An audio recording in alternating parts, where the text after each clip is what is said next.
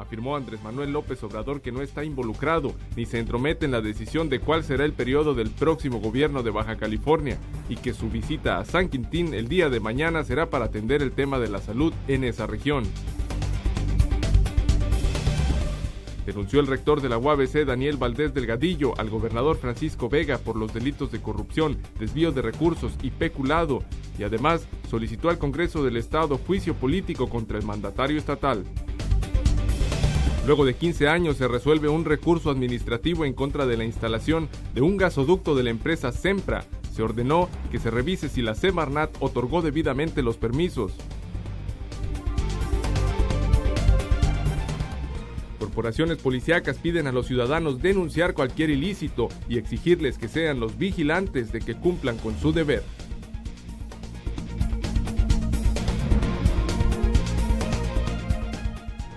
Continúan las protestas de trabajadores magisteriales jubilados por el retraso en su pago de la pensión correspondiente al mes de septiembre. Hoy continuarán sus protestas.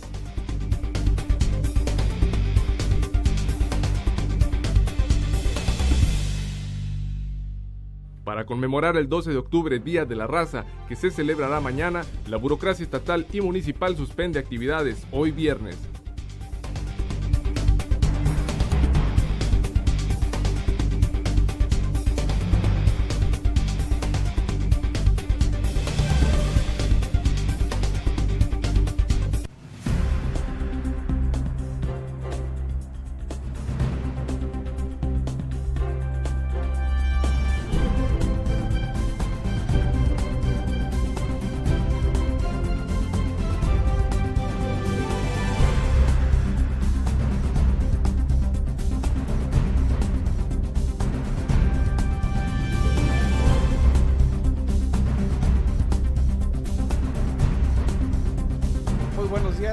Días de este viernes 11 de octubre de 2019. Bienvenidos a Zona Periodística, una coproducción del periódico El Vigía y en La Mira TV.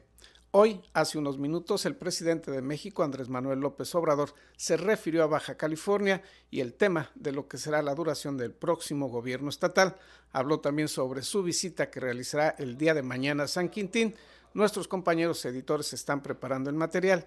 Más adelante le presentaremos lo que dijo Andrés Manuel López Obrador hace unos minutos sobre estos dos temas. Y en otras noticias, el rector de la Universidad Autónoma de Baja California, Daniel Valdés Delgadillo, presentó denuncias en la Procuraduría General de Justicia del Estado y ante la Fiscalía General de la República en contra del gobernador Francisco Vega de la Madrid por el incumplimiento en el pago de 1.596 millones de pesos y solicitó al Congreso local iniciar juicio político contra el mandatario. Las denuncias las presentaron las autoridades de la UABC la tarde del miércoles 9 de octubre, en víspera de la Marcha del Orgullo Cimarrón.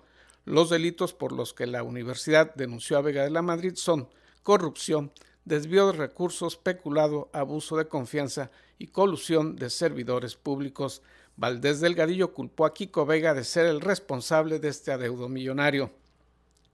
La petición de juicio político se presentó la mañana de ayer jueves en oficialía de partes del Congreso Estatal por no entregar los recursos asignados a la Universidad Estatal desde el año 2016, lo que ha provocado un quebranto patrimonial en esta institución universitaria.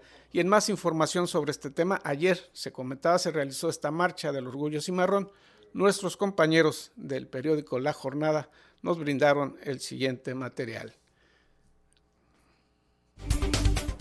Este jueves se realizó la Marcha del Orgullo Cimarrón en la capital del estado, la cual fue convocada hace unas semanas por el rector de la UABC, Daniel Octavio Valdés. Esto ante el impago por parte del gobierno del estado de 1.597 millones de pesos. Aunque aún no hay fecha para la manifestación en Ensenada, salimos a la calle a preguntarle a los cimarrones ensenadenses cómo sienten que les ha afectado la deuda del gobierno del estado y si piensan sumarse a esta manifestación. Siendo sincero, no me ha afectado de una manera muy directa.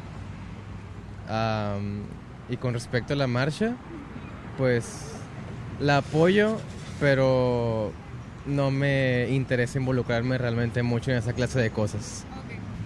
No, no tengo la energía, la verdad. Pues creo que en general nos afecta a todos los estudiantes, pues, y no solamente a los estudiantes, sino también a los maestros y a todas las autoridades que están dentro del plantel, ¿no? Este, pues sí, sí nos afecta en general y pues en la de Tijuana dudó participar, la verdad, porque con un gobierno con el que tenemos, pues, pues sí es de pensarla, ¿no? Sí da como que un poco de pánico, miedo y entre otras cosas. Sí, pues nos afecta a todos porque ese dinero lo ocupamos para la escuela, para el mobiliario y pues simplemente para pagarle a los maestros también para que no nos cancelen las clases. Y pues. ¿Y tú piensas unirte a la manifestación del orgullo cimarrón? Para Zona Periodística, con imágenes de Darío Grijalva, Isabel Guerrero. Vayamos ahora sí a lo que ocurrió ayer en Mexicali en esta marcha del orgullo cimarrón. Esto fue material que nos proporcionaron nuestros compañeros del diario La Jornada.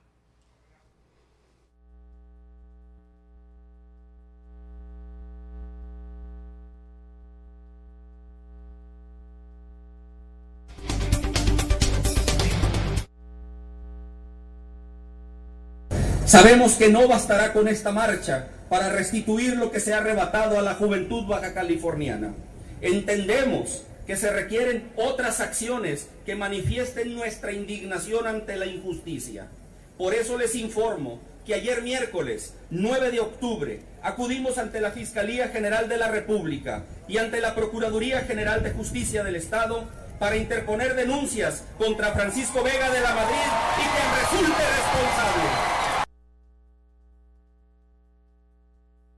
Otras noticias, alumnos de la escuela secundaria Héctor Amigoni repintaron las señales de los cruces peatonales eh, en las inmediaciones de esta escuela. César Córdoba nos tiene la historia. Con las pintas en la zona peatonal, los automovilistas detienen su marcha, mencionó el integrante del colectivo Ensenada se mueve en la segunda fase de pintura del señalamiento vial en las calles de la secundaria Héctor Amigoni. Roberto Romero, integrante del colectivo, dijo que ha detectado que los conductores ya paran su marcha metros antes del cruce peatonal desde que fue pintada la vialidad frente al plantel escolar. Mm, más allá del color, lo que hemos detectado, eh, de hecho por ahí hicimos un pequeño video, eh, ahora que está pintada la cebra los autos se están deteniendo más frecuentemente con la distancia reglamentaria para respetar el área peatonal. ¿Por el color azul? Pues no, porque la cebra está pintada, el cruce peatonal está pintado, que antes no estaba pintado, no se limitaban. Entonces los autos terminaban haciendo el alto sobre el área de cruce. Ahora que está pintada, los autos pues perciben bien dónde es el área de cruce y respetan más el, el cruce peatonal. Antes de las primeras pintas mencionó, los automovilistas paraban sus unidades sobre el cruce peatonal este jueves, alumnos del plantel de secundaria concluyeron las pintas que corresponden a las avenidas Pedro Loyola y López Mateos, en los tramos que habían quedado sin pintura. En una sección pintaron un tipo de cielo azul con una luna blanca y en la otra terminaron el tipo de ADN abstracto. La próxima semana se pintará el último acceso peatonal con alumnos de la secundaria del turno vespertino.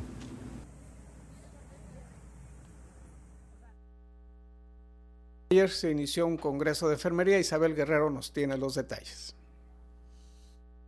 Bueno, este décimo segundo Congreso Estatal tiene como tema la enfermería ante la urgencia. Este año el Congreso llegará a 240 enfermeras de todo el estado para abordar temas relacionados con los diferentes tipos de urgencias, el panorama epidemiológico, además de atención obstétrica y al adulto mayor.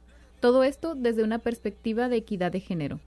En relación a la equidad de género, tiene que ver con lo que se comentaba hace un ratito que se llama, es una campaña global que se llama Nursing Now, que fue eh, eh, integrada a través del Colegio Internacional de Enfermeras y la Organización Mundial de la Salud y la finalidad es fortalecer a la enfermería, destacar, reconocer el trabajo que hacen las enfermeras y los enfermeros en las diferentes áreas.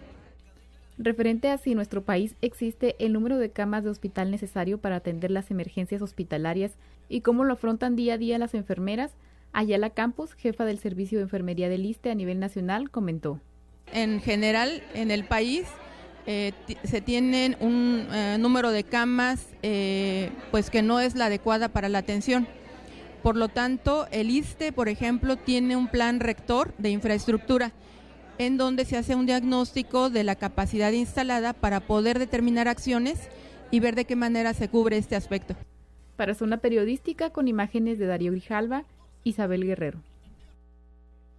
Vamos a las efemérides con la profesora Magdalena Sánchez Gutiérrez y ya más adelante le presentaremos el material de lo que dijo hoy, hace unos minutos, Andrés Manuel López Obrador sobre su visita a Baja California y lo que se ha llamado, lo que se conoce popularmente como la, la ley Bonilla. Vamos a las efemérides.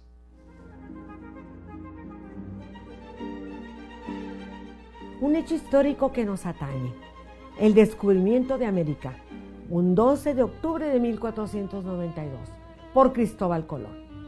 Y yo me pregunto, ¿por qué tenemos que estudiar este hecho?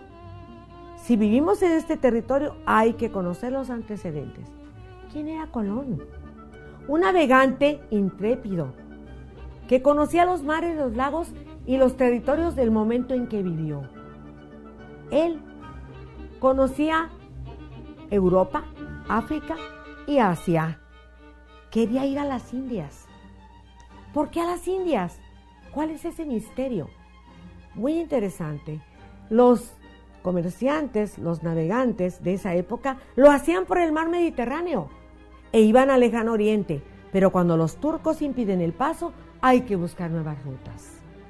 La India es preciada por sus metales preciosos, por las especies que aderezaron la gastronomía de toda Europa.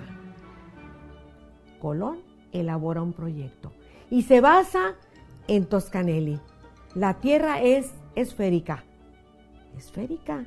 Navegando de occidente se llega a oriente. ¿Cómo se concebía antes? Que era plana, que estaba sostenida por cuatro grandes animales. Había monstruos, el mar hervía a la mitad y había vacíos donde caían los barcos. Se elaboran los proyectos. Colón busca financiamiento va a Portugal y no encuentra eco con los reyes. Se traslada a España y encuentra a Isabel de Castilla y a Fernando de Aragón, los reyes católicos. Con atención le escuchan y les interesa, pero no hay dinero, están en bancarrota. Colón se retira, pero es llamado por la reina y le dice, aquí están mis joyas, lleva a cabo tu plan, serás almirante y virrey de todos los terrenos descubiertos. Adelante. A través de estas capitulaciones de Santa Fe, los reyes de España serían los dueños de todos los territorios. Colón se retira y manda construir las tres carabelas, la Niña La Pinta y la Santa María, las dos primeras tripuladas por los hermanos Pinzón y la tercera por el propio Colón. Hay que tener tripulación, pero la gente tiene temor. Es un lugar que no se conoce. Colón lo logra. Y las va a abastecer de víveres de acuerdo a las precarias carabelas en alimentos salados, alimentos eh, ahumados, vino, agua, pan. Y por fin, un 3 de agosto de 1492, parten del puerto de Palos. Navegan un mes y otro mes, y el océano es inmenso, y la tripulación se empieza a enfermar.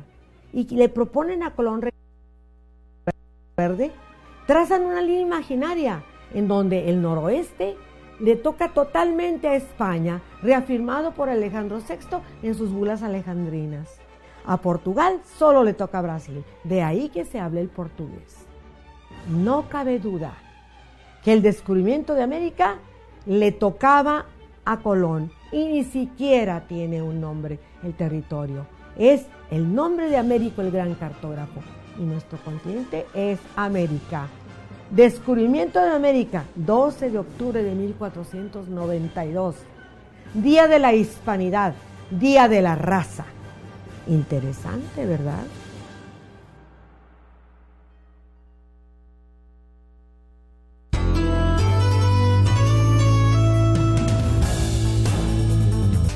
Gracias por continuar nuestra compañía aquí en Espacio Periodístico, en Zona Periodística.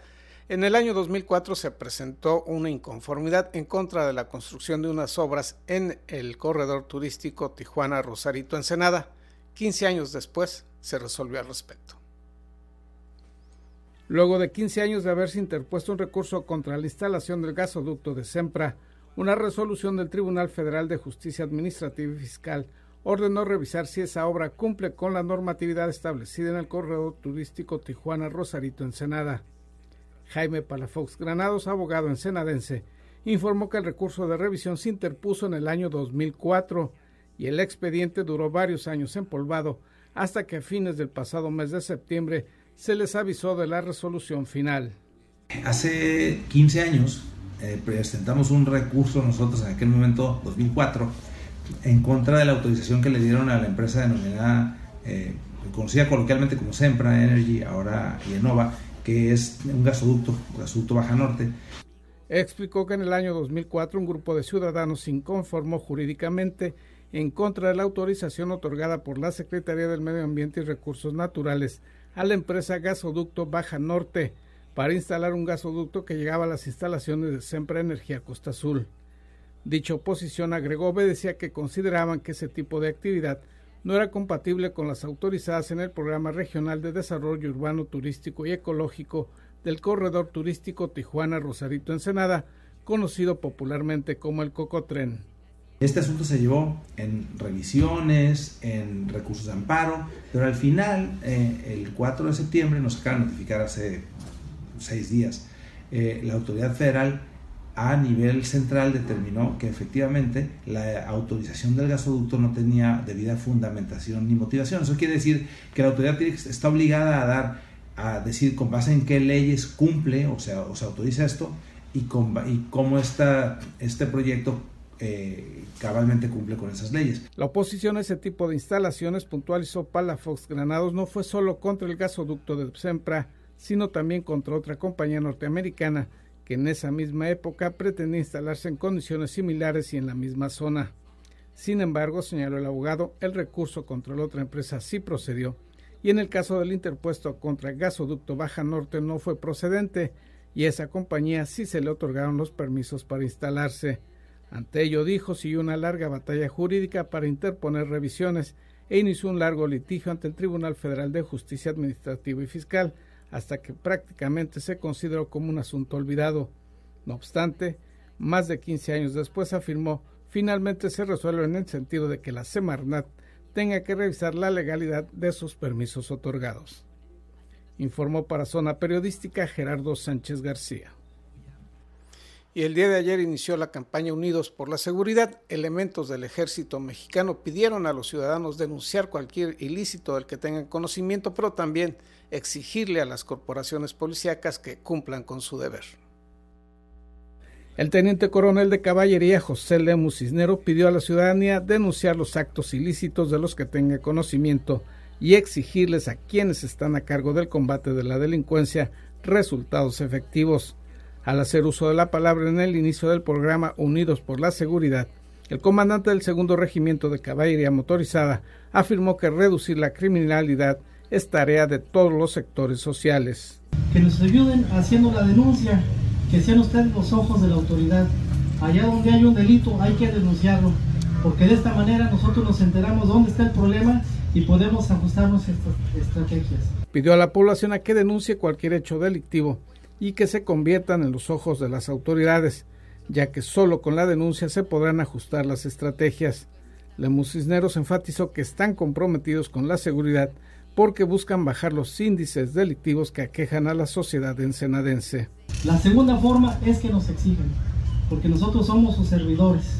Ese es el sentir que tenemos ahora, nosotros somos sus servidores, nosotros somos sus empleados y ustedes son nuestros patrones. En el arranque del programa Unidos por la Seguridad, el alcalde Armando Ayala Robles anunció que elementos de la Policía Municipal se sumarán a los recorridos que realiza por la zona centro de Ensenada la Guardia Nacional. Informó que se establecerán diversos sistemas de comunicación entre los comerciantes y empresarios y los agentes policíacos para dar una actuación más eficiente y pronta en dicha zona de la ciudad. Posterior a la ceremonia oficial del arranque de Unidos por la Seguridad, se realizó un recorrido del alcalde y los representantes de las diferentes corporaciones en algunos de los establecimientos del área turística y comercial del puerto de Ensenada. Informó Gerardo Sánchez García para Zona Periodística. Nuestro compañero César Córdoba nos muestra las imágenes y el ambiente que se vive en, o que se vivió en esta revisión mecánica de los automóviles que participarán en la próxima edición de la carrera fuera de camino que organiza la empresa Norra. Con la participación de una cantidad superior a los 102 equipos de competencia, se realizó ayer la revisión mecánica de las unidades que correrán este fin de semana en la Norra 500 Rally. Gabriel García, integrante del comité organizador, señaló que los equipos de competencia proceden de Estados Unidos, Canadá, España y Alemania, también del territorio nacional. Claro que sí, pues es la Norra 500, es la segunda vez que se realiza en la historia de esta organización que dirige Mike Perman con el ensenadense Eliseo García. César. Son, hoy la revisión mecánica, mañana es el primer día de competencia, arrancan de aquí mismo el Boulevard Costero en etapa de tránsito, como es rally, no es una carrera de off como tal, en carretera, en pavimento no hay velocidad, les dan un arranque simbólico las motos se dirigen mañana de aquí a Santo Tomás. Ahí en Santo Tomás agarran terracería por primera vez. Dan una ruta por la costa, una ruta larga. Para evitar accidentes, los carros arrancan de aquí a las 9 de la mañana. Se van a Piedras Gordas. Ellos van a hacer un circuito más corto, ya que el organizador busca que no haya accidentes. Eh, son más de 102 equipos de Estados Unidos, México, Canadá, España y Alemania. El sábado arrancan aquí mismo y terminan ambos días, viernes y sábado, en el Boulevard Costero. Para la gente que guste venir, es un evento familiar gratuito va a haber motos y carros y hay una novedad que es la clase Safari para carros que van a ser como un tipo travesía. Es la segunda ocasión, detalló, que se realiza este tipo de competencia en la historia de la compañía. Esta vez, en la organización se cuenta con la participación de un ensenadense y se realizará como tipo rally. Y al inicio de este espacio informativo le comentábamos que hace unos minutos Andrés Manuel López Obrador, presidente de México, habló sobre la visita que realizará el día de mañana, sábado 12 de octubre, a San Quintín. Abordó otros temas eh, relacionados a Baja California. Esto fue lo que dijo. Hoy va a informar. Entonces, acerca de lo de Baja California, yo voy para allá mañana. Yo no voy a estar el domingo este, pero voy a San Quintín, voy a ver lo del sistema de salud en Ensenada eh, y en especial en San Quintín. San Quintín pertenece al municipio de Ensenada. Entonces voy a eso básicamente. Y no me estoy este, entrometiendo en este asunto yo lo que dije y sostengo es que hay que eh, respetar la decisión de la autoridad competente, que si la autoridad competente, eh, si es eh, el Tribunal Electoral, resuelve de que son dos años, son dos años. Al margen de la ley, nada. Por encima de la ley, nadie. Si la autoridad competente resuelve de que está bien la eh, decisión que tomó el Congreso local, pues eso, el que no son dos años sino más, pero que sea la autoridad la que resuelva. Esto fue lo que señaló el día de hoy, viernes, Andrés Manuel López Obrador en su conferencia mañanera hace unos minutos. Vamos a ir a una pausa comercial. En los bancos el precio promedio de compra del dólar norteamericano es de 18 pesos con 80 centavos, la venta 19 pesos con 64 centavos.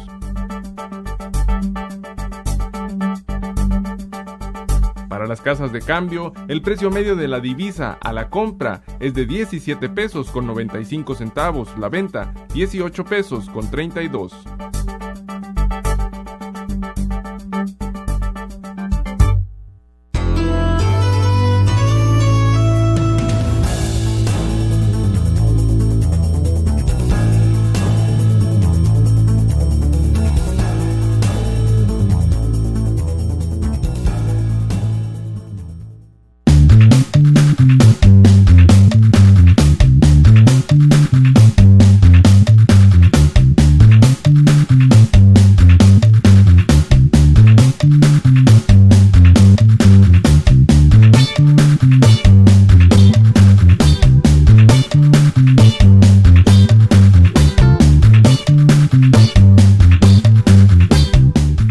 En Daymark Clínica de Ojos ofrecemos un servicio integral a cargo de profesionales expertos en la salud visual. Cuidamos la salud de tus ojos con equipo oftalmológico de última generación, cirugías, tomografías, tratamientos y servicios de óptica. Además, contamos con productos de alta calidad y como siempre, un excelente trato. Acuda a cualquiera de nuestras dos sucursales y confía en la salud de tus ojos en nuestros profesionales. Ofrecemos un amplio surtido de lentes con gran variedad de modelos y tamaños para todas las edades. Daymark, una mejor vista para una mejor vida.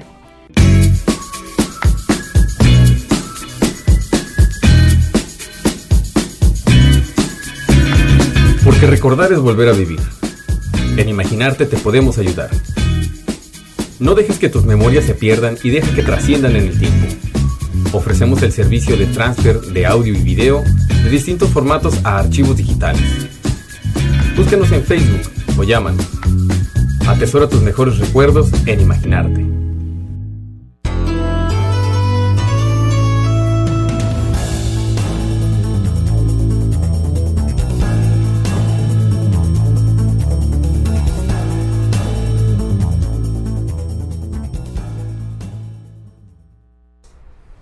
Gracias por continuar aquí en Zona Periodística. Nos acompaña el día de hoy Julio César Obregón Angulo, es director de Protección Civil Municipal, a quien le agradecemos que nos acompañe en esta mañana. Buenos días. Muchas gracias y buenos días, Gerardo. Gracias por la invitación. ¿Qué tareas, qué proyectos hay en esta nueva dirección de Protección Civil? Bueno, este, pues siguiendo muy, muy aledaño al, al, al programa de 100 días del alcalde, este y manejando una nueva forma de trabajar. Bueno, estamos trabajando ahorita este por una reestructuración interna para ser más eficientes. Uno de las de los compromisos del alcalde era pues que el ciudadano fuera más su los trámites fueran más rápido, ¿no? Entonces estamos trabajando en eso para hacer una reestructuración interna que ya prácticamente ya la terminamos y con eso conlleva a que trabajemos también en un nuevo reglamento, ¿no? bueno, no tanto nuevo, sino una actualización del, del, reglamento, ya que este cuando se publicó este reglamento, este no había sido publicado el reglamento estatal de protección civil. Entonces, lo que estamos haciendo ahorita, lo que ya tenemos es que pues que siga una línea Tendría que homologar el. Una homologación, realmente, esa es la palabra correcta, una homologación de que esté ese reglamento alineado para que cada una de las áreas competencias pues estén bien definidos, ¿no? Traemos una capacitación también junto ahí con, con la dirección de bomberos para conyugar y estar en el mismo canal y asimismo también este, tener bien definido cuáles son las áreas de competencia, ¿no? Anteriormente había mucho como usurpación de funciones, pero ahorita los tenemos ya muy bien definidos trabajando muy a la mano ahorita con, con, el mismo director de bomberos y lo estamos trabajando para que la ciudadanía esté bien atendida y obviamente sean eh, más rápidos los trámites. Dentro de esta homologación, ¿qué cambios habría en esta reglamentación? Bueno, este, las cuestiones de competencia, ¿no? Eh, el Estado mencionaba ahí que, que ciertas actividades pasaban para el Estado como eventos masivos donde existía la mayor cantidad de gente de mil, de mil personas en adelante en espacios abiertos, varios detallitos, ¿no? El mismo Estado lo está trabajando pero también nos está pasando una atribución de que la revisión de los programas específicos de protección civil que son para los eventos masivos que ya sepan qué hacer en el caso de que se presentara una contingencia. Entonces, ese plan bien definido, muy bien estructurado, lo va a pasar a nosotros. Entonces, lo tenemos que meter también en nuestro reglamento y obviamente en, en, las, en las leyes de ingreso del mismo, de la misma dirección. ¿Qué estructura reciben eh, protección civil? Bueno, recibimos una estructura eh, donde había ciertas actividades ya muy bien definidas, lo que era la capacitación, las opiniones técnicas de no riesgo, es decir, ya con un ingeniero estructurado en la misma dirección y de que se hace el estudio técnico para que el proyecto sea factible o no. Y también eh, mencionar las, las, capacitaciones, las inspecciones de medidas de seguridad, eh, las acreditaciones de los programas internos de protección civil y autorizaciones de proyectos eh, grandes. Hace algunos años que estás también en esta área, se trabajó en este Atlas de Prevención de Riesgos. Así es. Para Ensenada. Sí. ¿Qué ha pasado con ese documento? ¿Ya se ha dado la actualización? ¿En qué estado se encuentra? Bueno, este, la actualización, normalmente la acreditación de un, de un Atlas de, riesgo de, eh, de riesgos naturales, que fue en este caso, que fue trabajado junto con la UABC, específicamente con el Instituto de Investigaciones Oceanológicas, que fueron alrededor de 33 entidades, sí, dependencias, eh, asesores, etcétera, con un total de participación de 77 personas, porque me acuerdo muy bien los datos, porque todas esas reuniones yo estuve presente y se hizo este, este Atlas, ¿no? Este Atlas normalmente debe actualizarse un promedio de cada cinco años. ¿verdad? agregando la información, el crecimiento de la ciudad, obviamente con una homologación con el mismo desarrollo que tiene la, la ciudad, ¿no? Eh, ¿Ha sido eh, actualizado? No, no ha sido actualizado. Este, honestamente no ha habido muchas variaciones en cuestiones de, de actualizaciones en ciertos puntos en específico, porque como fue de riesgos y fue involucrado específicamente en lo, en lo que es de, de zonas de inundación, incendios forestales, en cuestiones de, de los tipos de suelo para la, lo que están vulnerables para actividad sísmica en lo que es en la ciudad, entre otros, ¿no? Pero no, no se ha actualizado. Y lo confieso que cuando eh, me tocó encabezar anteriormente este, esta dirección, eh, no hubo la posibilidad de publicarlo. Porque por algunas situaciones técnicas no llegó los oficios de contestación a tiempo por parte de la federación y eso prolongó de que eh, no se pudiera eh, actualizar, ¿no? no se pudiera publicar, perdón. Entonces llegó la, llegó la autorización, llegó a un tiempo ya prácticamente finalizando la administración en aquel entonces y ahí se quedó. Y ahorita sí estamos volviendo a retomar y parte de los proyectos que se pusieron en los 100 días es de volver a gestionar la actualización de las tablas de riesgo, ¿no? y la respectiva publicación, supongo. Así es, y que sea un documento rector también del ordenamiento territorial de, del municipio de Ensenada específicamente y lo que es eh, enfocado directamente a la mancha urbana y San Quintín. En lo que se refiere a la cultura de la prevención, en este caso sobre todo de sismos, ¿qué se estaría haciendo? ¿Qué se pretende hacer? Vamos a seguir con los mismos programas de, capacitación, del fomentar el plan familiar de protección civil, que mucha gente escucha el plan familiar de protección civil y cree que es, eh, no sé, cómo educar a la familia, cosas así, y realmente es un concepto muy, muy, muy erróneo, ¿no? El plan familiar de protección civil es qué debe de hacer en el antes, durante y después que se presenta alguna contingencia. ejemplo, algún incendio, eh, alguna actividad sísmica en esos aspectos, ¿no? Entonces la familia hace en su propio plan que ya hay un formato predeterminado por parte de, de, la misma coordinación estatal que lo formuló por parte también de la, de la coordinación nacional y hay un formato bien, bien hecho. Entonces hay que darle nomás seguimiento y que la familia realmente conozca sus alrededores. Muchas de las familias aquí pues tienen ahí una, tienen su casa y por la, el, ahora sí que la rutina del diario pues alcanzan a llegar a, sus casas y prácticamente a descansar, dormir, atender a la, a la familia, etcétera, y no saben lo que tienen alrededor. Y a veces no, no se han dado cuenta que posiblemente en la parte de atrás de su casa tengan un taller, tengan una otra actividad que puede representar o que puede ser vulnerable para su familia. Entonces, aquí sería conocer las inmediaciones, los posibles riesgos que puede haber alrededor de Así es, no, los mismos vecinos y que sea un efecto multiplicador, ¿no? Prepararte, que tengas tus extintores, que tengas tus mismos detectores de humo. El, el, no nomás los, los lugares de, de, aglomeración masiva o necesita población vulnerable, ellos no nomás tienen que tener los, los medidas de seguridad, sino también este, las casas. Te agradecemos Julio César Obregón Ángulo, director de Protección Civil. Le agradecemos también a usted que nos haya acompañado en esta edición de Zona Periodística. Muy buenos días. Buenos días.